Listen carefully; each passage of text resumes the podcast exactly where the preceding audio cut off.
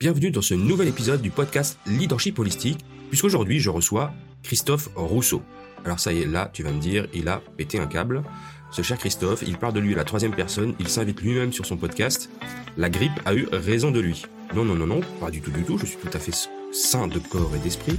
Je m'auto-invite, je, pratique cette, euh, cette technique de l'entrevue miroir, de l'interview miroir. Alors on y va, c'est parti alors Christophe, j'aimerais te poser la première question euh, qui me brûle les lèvres. C'est quoi pour toi le leadership holistique? Ça vient d'où? Alors merci pour cette question. Ce, que, je pourrais dire, c'est que moi, en tout cas, le terme leadership holistique, il m'est venu euh, lorsque j'ai fait le challenge euh, de l'Académie du podcast de Marco Bernard. J'ai cherché, un leadership pardon, qui était global, intégral. Et puis ces, ces, termes étaient déjà utilisés. Et quand j'ai fait des recherches sur leadership holistique, il n'y avait rien. Et je trouvais intéressant comme terme parce que ça ça a évoqué, euh, euh, comme la médecine holistique, le côté euh, global. En tout cas, on tient compte de, plusieurs facteurs dans le, concept de leadership.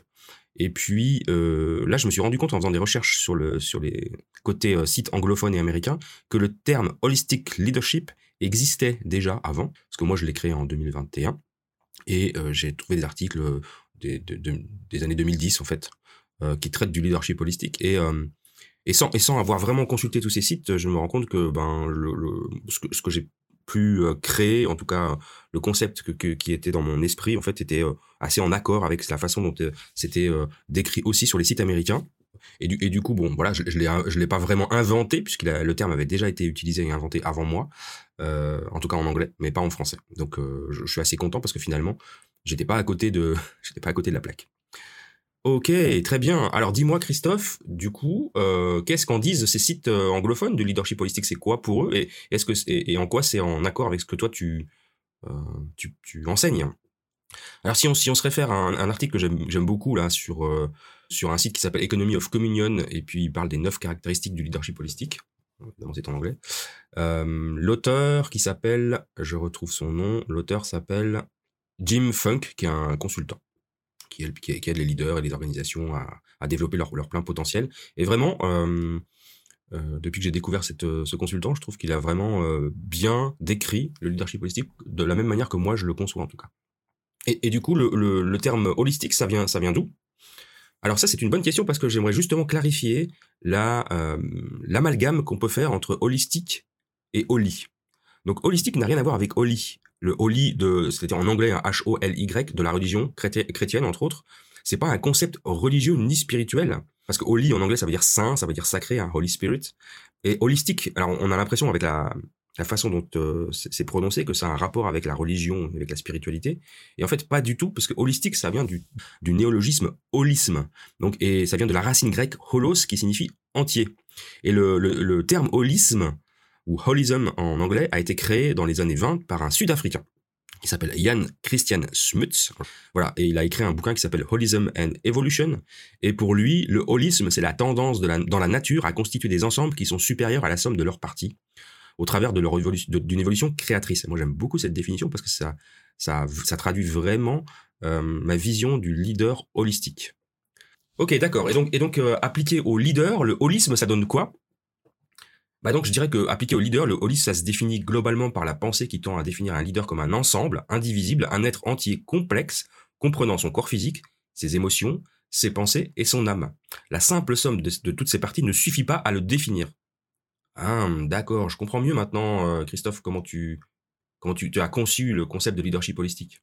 Oui, et puis surtout, c'est ce que le concept que moi j'ai imaginé. En fait, il avait été imaginé par d'autres personnes de l'autre côté de l'Atlantique quelques années avant moi, mais c'est pas grave, il y a pas de problème. Euh, je trouve ça génial de me dire que bah, euh, j'étais dans le vrai, dans le juste, parce que si on est plusieurs à penser la même chose, c'est que quelque part on est on n'est pas complètement à côté de la plaque. Ok, je comprends maintenant, c'est plus clair. Alors dis-moi, et qu'est-ce qui, dit de plus ce, cher Jim Funk au sujet du, du leadership holistique? Alors justement, c'est ça qui est intéressant, c'est que lui, il a identifié neuf caractéristiques euh, des leaders holistiques en les observant. Et, euh, et alors pas tout à fait la même chose que les neuf piliers, mais finalement, on se rend compte que dans les neuf caractéristiques d'un leader holistique, Jim Funk a vraiment identifié des, qualités qui sont assez proches de ce que moi j'ai pu identifier dans mes neuf piliers. Donc ça, je trouve ça génial. Ah ouais, ok, intéressant, intéressant. Alors du coup, est-ce que tu pourrais nous, on, pourrait regarder un peu de plus près ce que c'est que ces neuf caractéristiques du leader holistique? Avec grand plaisir. Donc la première, Première caractéristique, c'est la vertu. La vertu, c'est une force morale avec laquelle l'être humain tend vers le bien. Et ça s'applique à, et s'applique à suivre la règle, la loi morale. Donc une vertu particulière qui est essentielle au leadership holistique, c'est celle de l'humilité. L'humilité est liée à la curiosité, à la réflexion et à l'ouverture d'esprit. Et ce qui m'amène à dire qu'un leader holistique est humble, c'est que euh, le leader humble est capable d'admettre ses fautes, de demander pardon, d'être vulnérable et authentique. D'accord, la vertu, c'est noté. Quelle serait la, qualité ou la caractéristique numéro 2 Alors la numéro 2, c'est l'éthique. Ça aussi, c'est une règle, une qualité très importante. Lorsqu'il s'agit de traiter des gens de manière éthique, ça se résume à traiter les autres comme on aimerait être traité soi-même. C'est ce qu'on appelle la règle d'or. J'ai déjà fait un épisode de podcast là-dessus. Waouh, génial. Ok. Et quelle serait la troisième caractéristique? Alors la troisième caractéristique, c'est la transparence. Les leaders holistiques sont ouverts, honnêtes, directs et francs dans leur façon d'agir et de communiquer. Ça ne signifie pas qu'ils ne font pas de distinction dans le choix du moment et des informations qu'ils partagent. Ils comprennent plutôt à quel moment les gens sont touchés par certaines situations et partagent volontiers les informations importantes au moment opportun. La transparence est aussi liée à la vertu d'humilité, parce que les leaders holistiques sont prêts à être vulnérables et à admettre qu'ils n'ont pas toutes les réponses ou que les choses ne, ne se passent pas comme prévu. Très très bien. Et quelle serait la quatrième caractéristique d'un leader holistique, Christophe? Dis-nous. Alors la quatrième, elle est aussi très importante, c'est la confiance. Lorsque les leaders sont sincères et respectent leur engagement, ils établissent des relations solides avec les collègues, avec euh, leur hiérarchie, avec leurs fournisseurs, avec leurs clients, avec toutes les parties prenantes finalement. Ça devient le fondement de la confiance qui, en fin de compte, permet également de réaliser un travail de manière efficace et effective. Waouh ah, Ça j'aime beaucoup, euh, Christophe. Et quelle serait la suivante alors? Eh bien, justement, la suivante, c'est le fait d'être capable donc c'est la suite de la confiance. Hein. Cette caractéristique concerne la capacité à accomplir un travail de manière fonctionnelle, opérationnelle. Les leaders efficaces doivent être capables d'élaborer une vision, d'inciter les autres à suivre cette vision, de créer un plan, d'exécuter le plan et d'obtenir les résultats. Très bien. Alors on est un peu plus de la moitié. Il en reste quatre. Quelle serait la, suivante, Christophe? Alors après, un leader holistique, il doit être équilibré. Équilibré, il a une vision équilibrée de, de l'environnement, des gens, du travail, de l'équipe, d'eux-mêmes et, de, son et de soi, hein, c'est-à-dire que l'esprit, le, corps et l'âme et le mental, comme je le disais précédemment, il a une vision équilibrée de tout ça. Ils prennent soin d'eux-mêmes, tout en aidant les autres à en faire autant. Et ça se traduit par un équilibre positif entre le travail et la vie privée. Ok, et quelle serait donc la suivante? Alors, il en reste donc trois. Je dirais que la, il y a la conscience. La prise de conscience est une caractéristique essentielle du leader holistique nécessaire à l'intelligence émotionnelle.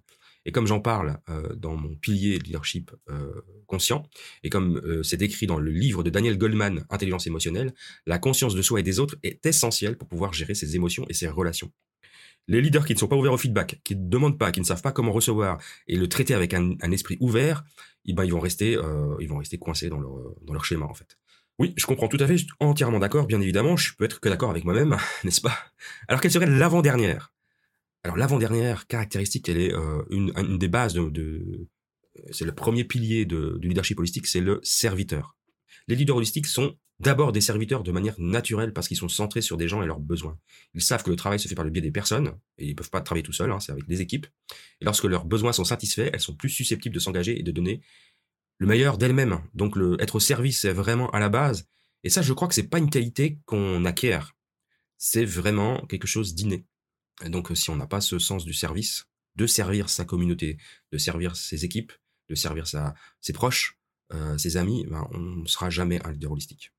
Oui, alors ça c'est vraiment important, c'était presque la première dont on aurait pu parler. Euh, et puis maintenant, quelle, serait la dernière caractéristique, Christophe, celle qui nous manque? La dernière serait euh, que le leader holistique est inspiré. Un jour, euh, l'auteur de cet article, justement, se, dit, et moi ça m'est arrivé aussi d'ailleurs, qu'il s'est lancé dans un débat avec un collègue pour savoir si les leaders holistiques étaient inspirés ou inspirants. Qu'est-ce qui vient en premier? Et en fait, je suis d'accord avec lui, c'est bien les deux. La propre inspiration du leader devient une source d'inspiration pour les autres. Lorsque le leader apporte l'inspiration en même temps que l'authenticité, les gens peuvent sentir que le leader est authentique. Il y a aussi un aspect de l'inspiration qui est lié à la foi. Il peut s'agir d'une foi religieuse, spirituelle ou pas, et c'est le cas lorsque les leaders reconnaissent qu'ils font partie de quelque chose de plus grand. Ils savent que l'inspiration vient non seulement de l'intérieur, mais aussi de l'extérieur. Waouh, ah, j'aime beaucoup en effet. Euh, merci, d'avoir trouvé cet article parce que vraiment il est très inspirant. Merci beaucoup Christophe pour euh, ce temps aujourd'hui, c'était très inspirant et je suis très inspiré du coup. Donc euh, je remercie, je te remercie, je remercie les auditeurs de nous avoir écoutés et je vous retrouve dans un prochain épisode. À tout bientôt. Au revoir